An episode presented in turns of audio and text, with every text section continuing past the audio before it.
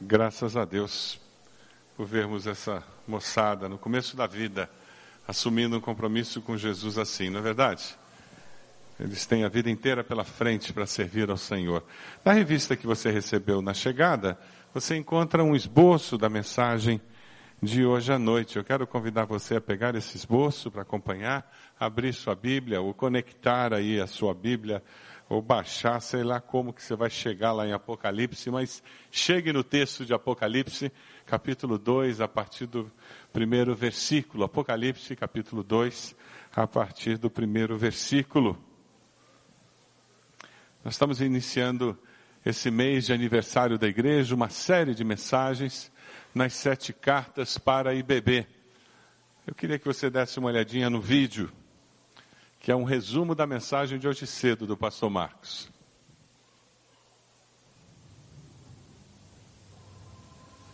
Ouça, estou à porta e chamo. Se existir qualquer um que me ouve e abre a porta para mim, irei até ele, comerei com ele e ele comigo. Oh meu Deus. João, Escreve à igreja de Éfeso que as pessoas ouçam o Espírito do Senhor, entendam e se convertam de coração.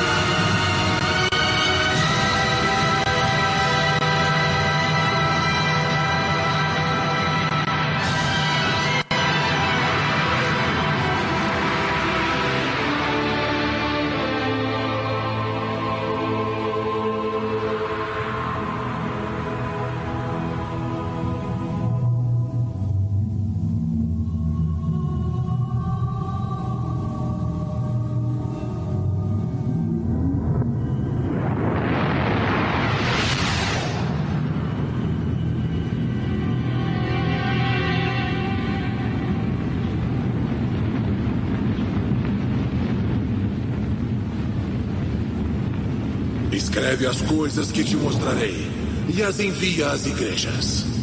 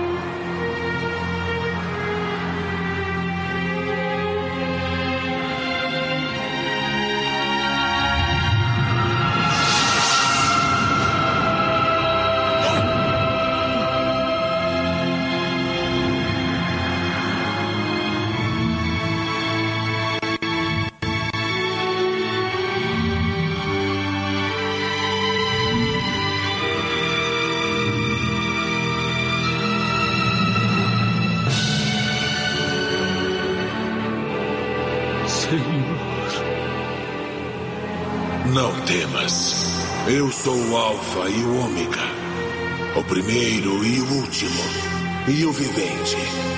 Fui morto, mas eis, aqui estou eu, vivo por séculos dos séculos. E tenho as chaves da morte e do inferno. Escreve as coisas que te mostrarei e as envia às igrejas. Sobe cá. Mostrar-te-ei as coisas que devem ser feitas depois destas.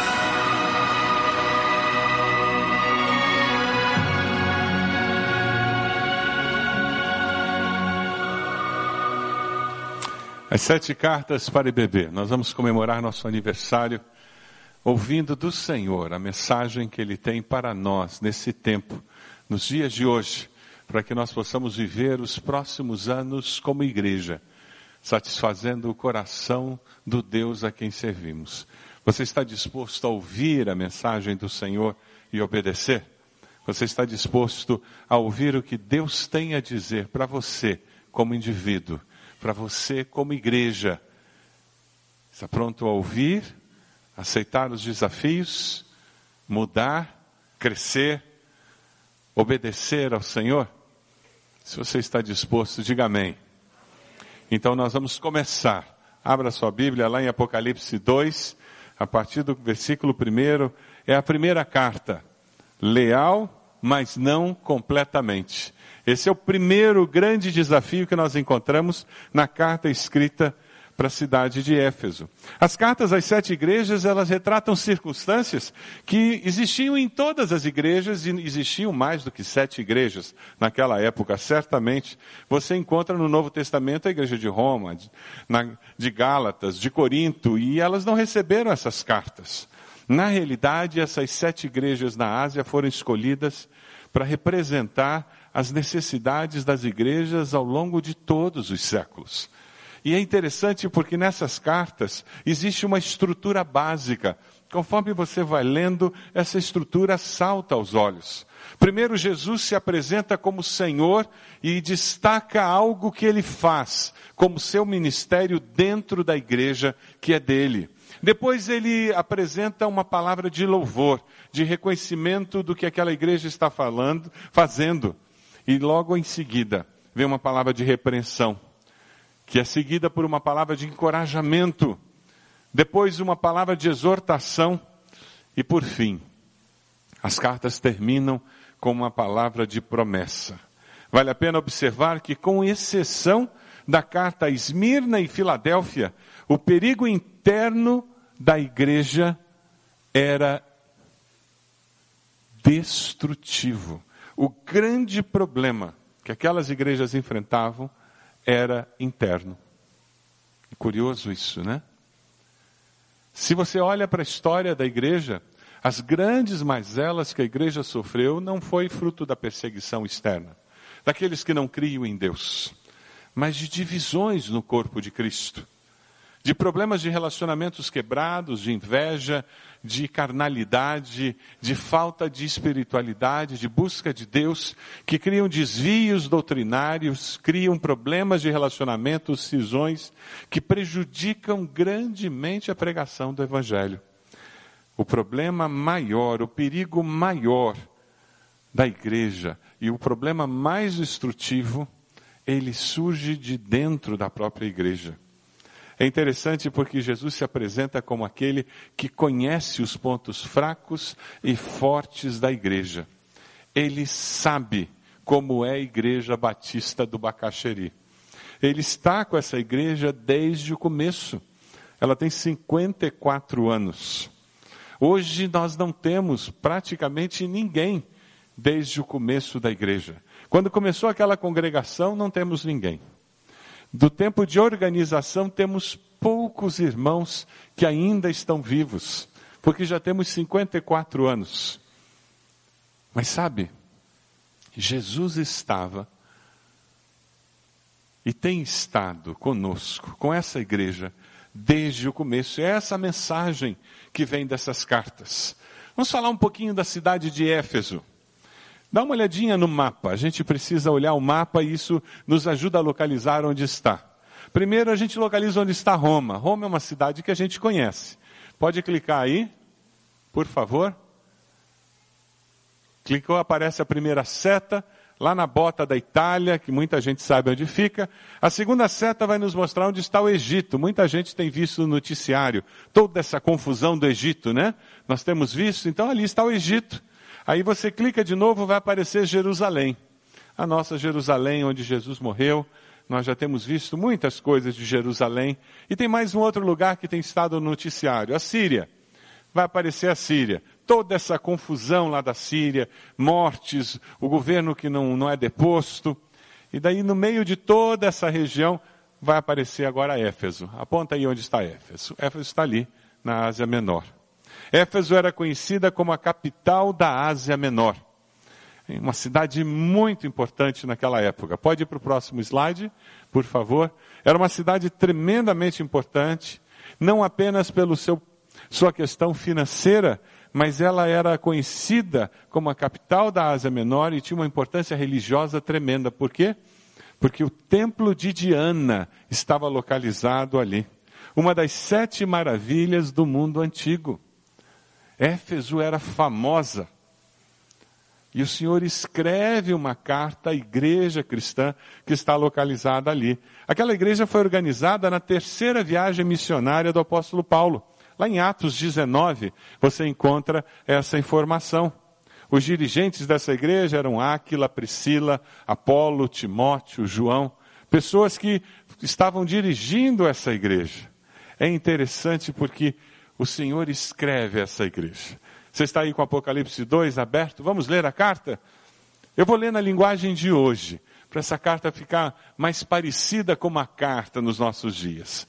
Ao anjo da igreja de Éfeso, escreva o seguinte: Esta é a mensagem daquele que está segurando as sete estrelas na mão direita e que anda no meio dos sete candelabros de ouro.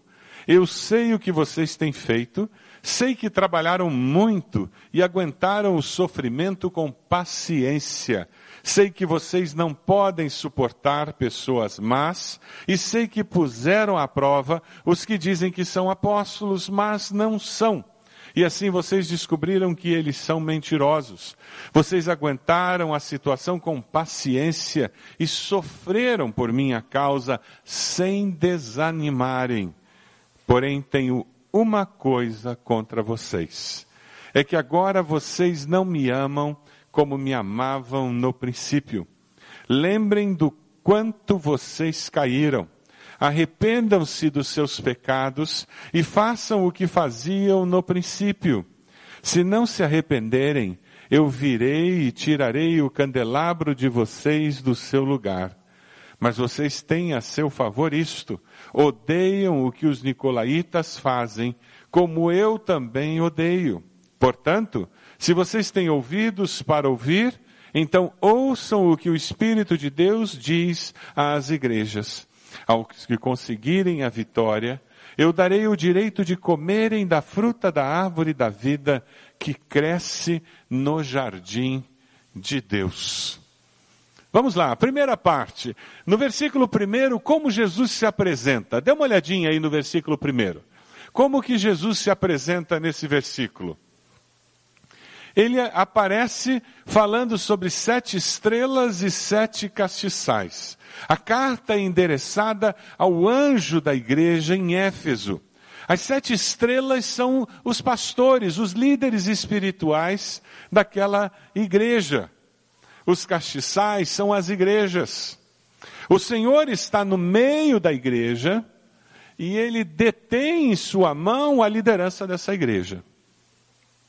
E na realidade, o que ele está dizendo é que o ministério do Senhor é estar no meio da sua igreja, e ele está no meio de nós sempre. Porque ele prometeu quando ele foi que ele estaria sempre conosco, todos os dias. Não foi isso que o Senhor prometeu? Que ele estaria conosco todos os dias. E o que Deus promete, ele não muda. Você tem vivido com essa segurança de que quando você entra lá no seu ambiente de trabalho, o Senhor está com você? Você vive com essa segurança de que quando se abre a porta da sua casa, o Senhor está com você? Você vive com essa segurança que quando seu filho entra naquela escola, o Senhor está com ele? Ah, como nós precisamos ter consciência de que Deus está em todo lugar. E que os anjos do Senhor, quem sabe o restante do versículo? Acampam-se ao redor daqueles que o amam e o temem. Tem anjos aqui?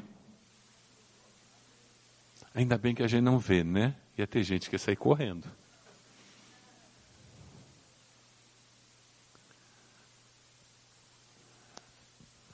O Senhor Jesus está conosco.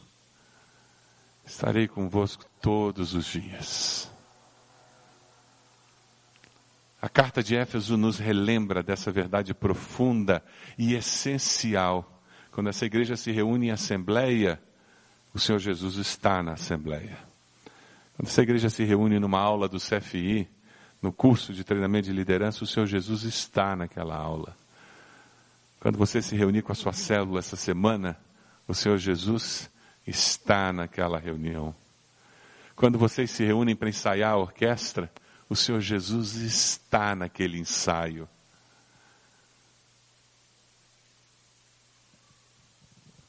Essa segurança faz a diferença quando as circunstâncias são difíceis, quando as dificuldades aparecem e elas aparecem. Porque quando você está lá no consultório médico e o diagnóstico é câncer, o Senhor Jesus está do seu lado, ouvindo o mesmo diagnóstico. Que por sinal, ele já sabia. E com graça, favor e misericórdia, ele está amparando você. A palavra para nós, pastores, líderes espirituais da igreja, é que o Senhor nos detém em Suas mãos. Cuidado. A palavra nos fala sobre essa responsabilidade de ensinarmos a palavra, porque nós seremos cobrados em dobro. É por isso que seus pastores precisam das suas orações. É por isso que nós temos um grupo de pessoas que oram por nós. Se você ainda não faz parte de uma das redes de intercessores dos pastores dessa igreja, por favor, entre em contato com a secretaria da igreja essa semana ou com um dos pastores e diga: Eu quero fazer parte da sua rede de intercessão. Para você começar a receber nossas listas de oração, nossos pedidos de oração. Veja os versículos 2 e 3. A carta continua, como uma carta, depois que ele fala sobre esse ministério incrível que Jesus tem, vem uma palavra de louvor, uma palavra de reconhecimento de aquilo de bom que eles estavam fazendo. Ele conhece todas as coisas. E como ele conhece todas as coisas, ele diz: Olha, eu sei que vocês são trabalhadores, vocês trabalham duro, vocês se esforçam, vocês trabalham mesmo, vocês são perseverantes, têm paciência. Nós estamos falando de uma igreja em que as pessoas não sabiam se estariam na reunião da próximo domingo. Você já imaginou se você estivesse aqui hoje sentado, participando desse culto, e existisse uma certeza? Eu não sei se essa semana eu serei preso por causa da minha fé. Nós não temos essa possibilidade na mente, não é verdade? Mas no mundo hoje existem muitos cristãos que se reúnem para adorar no domingo com essa possibilidade muito clara na mente deles. Pode ser que esse seja o último culto que eu participo com esses meus irmãos. Porque pode ser que eu seja preso hoje à noite, ou quem sabe amanhã, ou quem sabe depois de amanhã. Aqueles cristãos que receberam essa carta eram pessoas que estavam perseverando na fé, apesar da perseguição, da possibilidade de morte, de cadeia. E o Senhor Jesus reconhece o valor do que eles estavam passando e fazendo, e mais. Não era apenas passar por dificuldades e continuar confiando em Deus, mas veja lá nos versículos 2 e 3, eles não suportavam aqueles que faziam maldades. Você é uma pessoa que condena o mal? Quando você vê alguém fazendo uma maldade, você intervém? No Fantástico eles criaram um quadro agora, não me lembro bem qual é o nome do quadro, que eles criam uma situação de preconceito, uma situação esquisita para ver como o povo reage, né? Vai fazer o quê? Isso, obrigado. É bom ter gente informada no culto. Quando você vê alguém fazendo uma maldade com uma criança, com um idoso, você intervém? Ou você faz de conta que não vê? Aqueles cristãos, quando viam maldade, eles não ficavam simplesmente indiferentes. Eles condenavam a maldade. Eles provavam seus líderes para conseguir discernir entre aqueles que eram líderes de Deus e aqueles que tinham simplesmente carisma. Porque muita gente tem carisma, mas não é de Deus. E ele termina dizendo: Você sofreu por Cristo sem desanimar. Gente, isso é bom demais. Você quer ser membro dessa igreja? Uma igreja assim, quase perfeita. Gente de fibra, gente de caráter, gente que prova e garante que seus líderes são pessoas de Deus, gente que enfrenta as dificuldades confiando em Deus. Mas no versículo 4 vem uma ressalva. O que, que tem no versículo 4? Vamos ler o texto do versículo 4? Vamos lá? Todos juntos? Porém, dá para mostrar o slide? Vamos lá. Está tendo dificuldade lá no slide?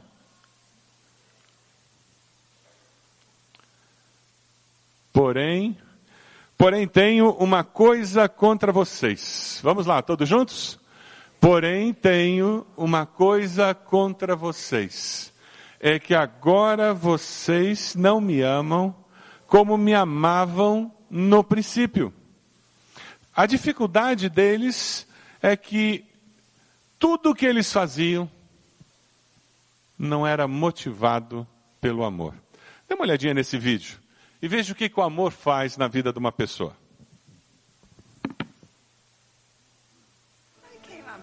Yeah. I found out that like, the journey took us about like four. Oh. Hello? Hey, Mac, it's me. I think I'll be a little bit late tonight. How come?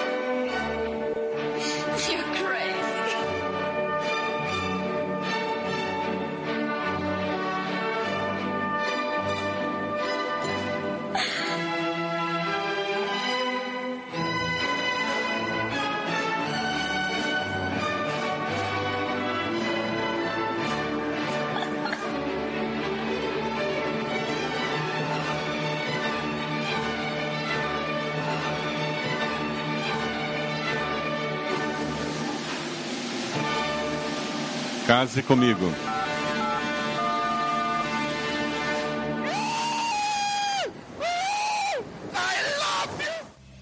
O que, que o amor não faz, né?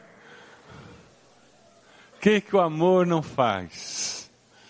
E se eu desse a oportunidade aqui, quantos iam poder contar histórias incríveis que você fez ou que fizeram para você motivado pelo amor?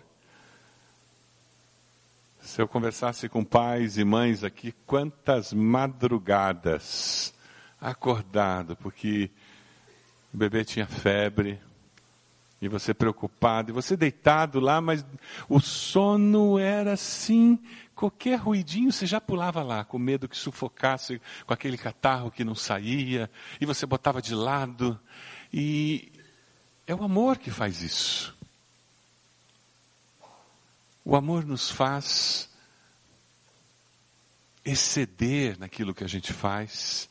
O amor nos leva a sacrificar vontade, interesse pessoal.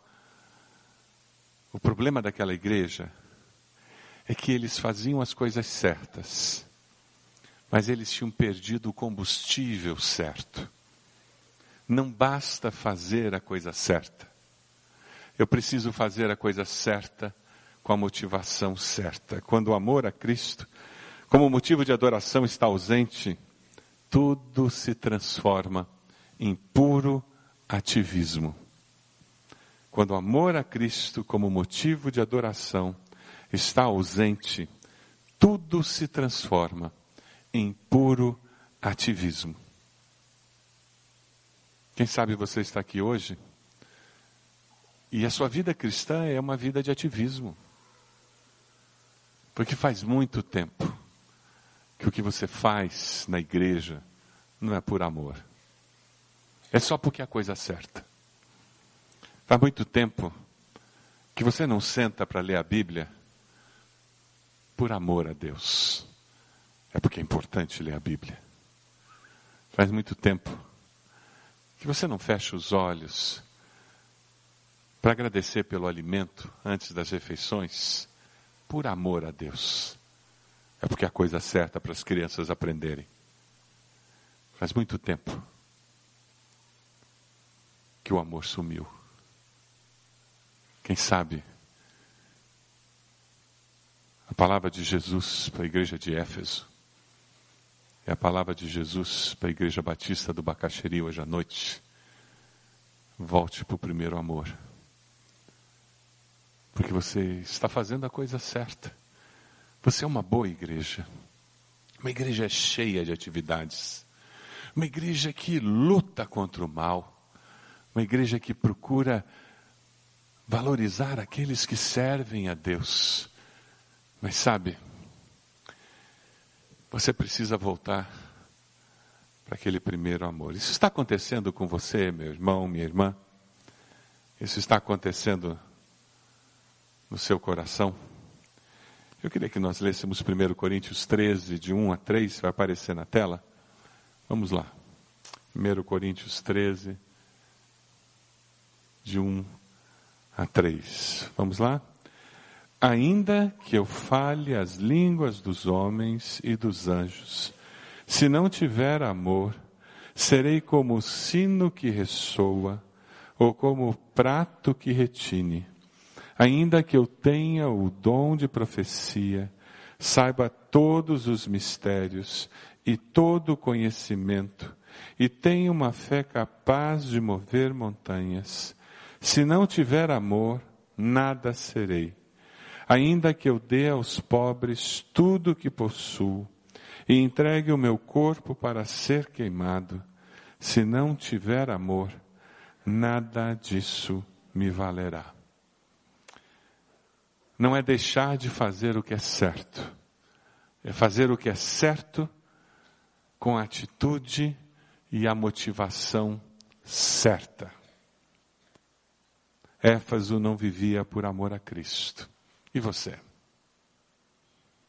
Você vive por amor a Cristo?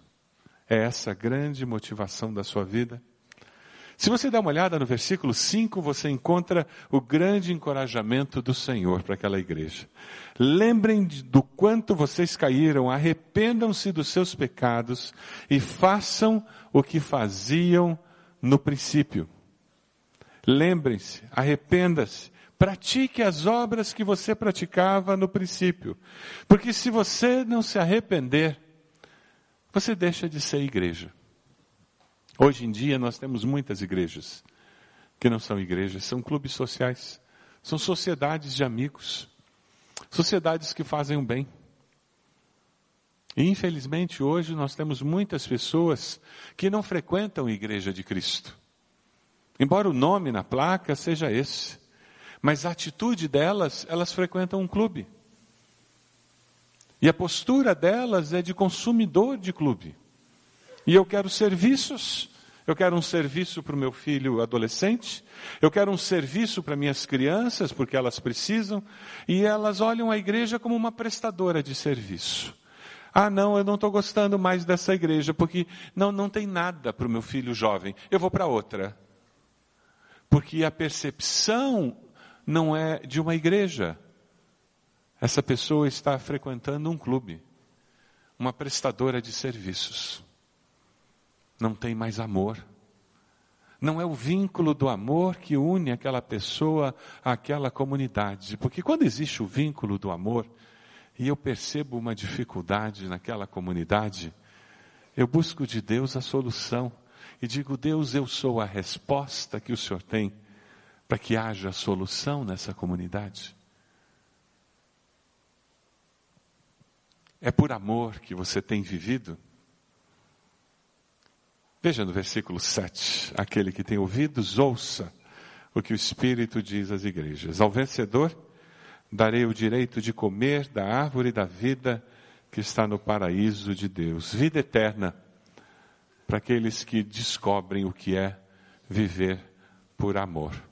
E na realidade, o que o Senhor está nos dizendo é: só nasceu de novo verdadeiramente quem aprendeu a amar a Deus sobre todas as coisas e vive amando a Deus sobre todas as coisas. Porque quem não ama a Deus sobre todas as coisas, nunca nasceu de novo. E quem não nasceu de novo, não tem vida eterna. Arrependam-se e mudem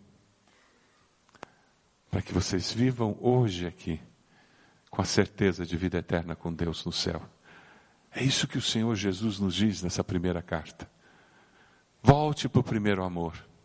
Você se lembra como você se sentia logo depois que você aceitou Jesus? Foi batizado como esses que foram batizados hoje? Lembra daquele amor que você tinha? Lembra daquele desejo de crescer, de ler a palavra, de buscar a Deus. É a hora da volta. Essa é a mensagem que o Evangelho traz. Quem sabe você está afastado do Evangelho há anos. Há anos você tem se justificado o porquê que você não frequenta uma igreja. E hoje é o dia de você dizer: chega de dar explicações. Eu estou voltando. O homem chegou em casa cansado, muito cansado. Deu de comer para o seu cachorro, jantou, tomou banho e foi dormir. E o cachorro começou a latir. E latia, e latia. E o cachorro latiu tanto que ele abriu a janela, deu um grito. O cachorro deu uma ganida, foi para a casinha. Ele deitou na cama, mal colocou a cabeça no travesseiro, o cachorro voltou a latir. Latir, e dessa vez mais alto. Ele abriu a janela de novo. Gritou de novo com o cachorro, agora mais alto. O cachorro foi correndo para a casinha. Ele fecha a janela com raiva, deita no travesseiro. Amanhã eu tenho um dia cheio, eu tenho que dormir. Cachorro infeliz. E mal ele encosta a cabeça no travesseiro, de novo, aquele cachorro volta a latir. Agora ele não aguentou. Ele levantou, abriu a porta, foi lá atrás, pegou uma racha de lenha, mirou na cabeça do cachorro e jogou. Aquela racha de lenha bateu na cabeça do cachorro, ele caiu estatelado no chão. O homem voltou, fechou a porta deitou na sua cama e dormiu. Ele teve a noite de descanso que ele tanto queria. No dia seguinte, para sua surpresa, ele descobriu que o cachorro estava morto. E ele descobriu também que a sua casa tinha sido assaltada. O cachorro latia tanto porque tinha um ladrão no terreno. O cachorro estava alertando do perigo. O cachorro estava alertando que tinha um ladrão no terreno. Mas ele não ouviu. Ele apagou a voz que o alertava do perigo. Que nessa noite você não apague a voz do Espírito que o alerta do perigo de não chegar na vida eterna. A palavra do Senhor é: arrependa, arrepende, arrepende, volta para mim. Se você nunca confessou Jesus como Salvador, como esses que foram batizados confessaram, essa é a noite de dizer: Eu me arrependo dos meus pecados, eu quero viver nesse amor. Se você está afastado dos caminhos de Deus, afastado da comunhão dos irmãos na igreja, esse é o momento de dizer: Eu quero voltar. Eu quero voltar a ter comunhão com meus irmãos na igreja. Se você está cheio de atividades, mas sem sem amor. Está vazio. É por obrigação. É hora de voltar. Vamos ficar de pé. Enquanto nós cantamos, eu quero convidar você para vir à frente. E ao vir à frente, você vai estar dizendo: Eu estou tomando uma decisão hoje à noite. Eu quero voltar para o Senhor. Eu quero voltar para o meu primeiro amor. Eu quero que Deus me receba de braços abertos. Eu quero recomeçar. Vamos lá, enquanto cantamos.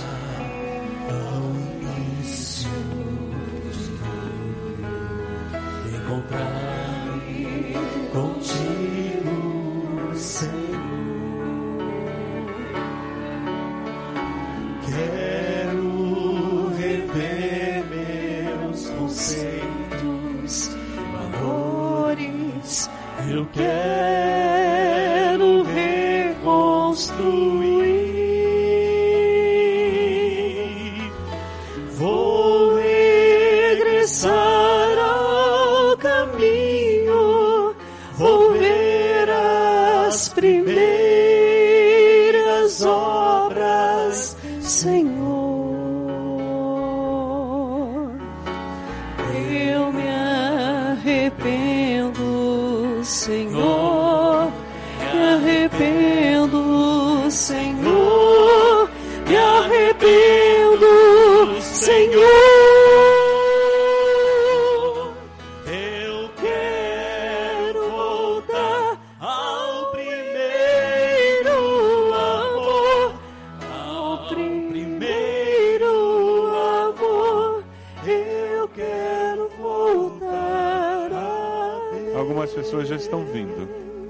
Deus está falando ao seu coração. Renovar seu compromisso com Deus. Fazer o que você faz agora com uma motivação maior. Vem aqui, nós queremos orar por você. Abençoar você para que você possa fazer o que você faz com uma motivação maior agora. Vem até aqui, nós queremos orar por você enquanto você toma essa decisão. Vamos cantar mais uma vez, enquanto nós fazemos isso. Pode vir, estamos esperando por você. ao início de tudo, encontrar-me contigo, Senhor. Quero rever meus conceitos, valores. Eu quero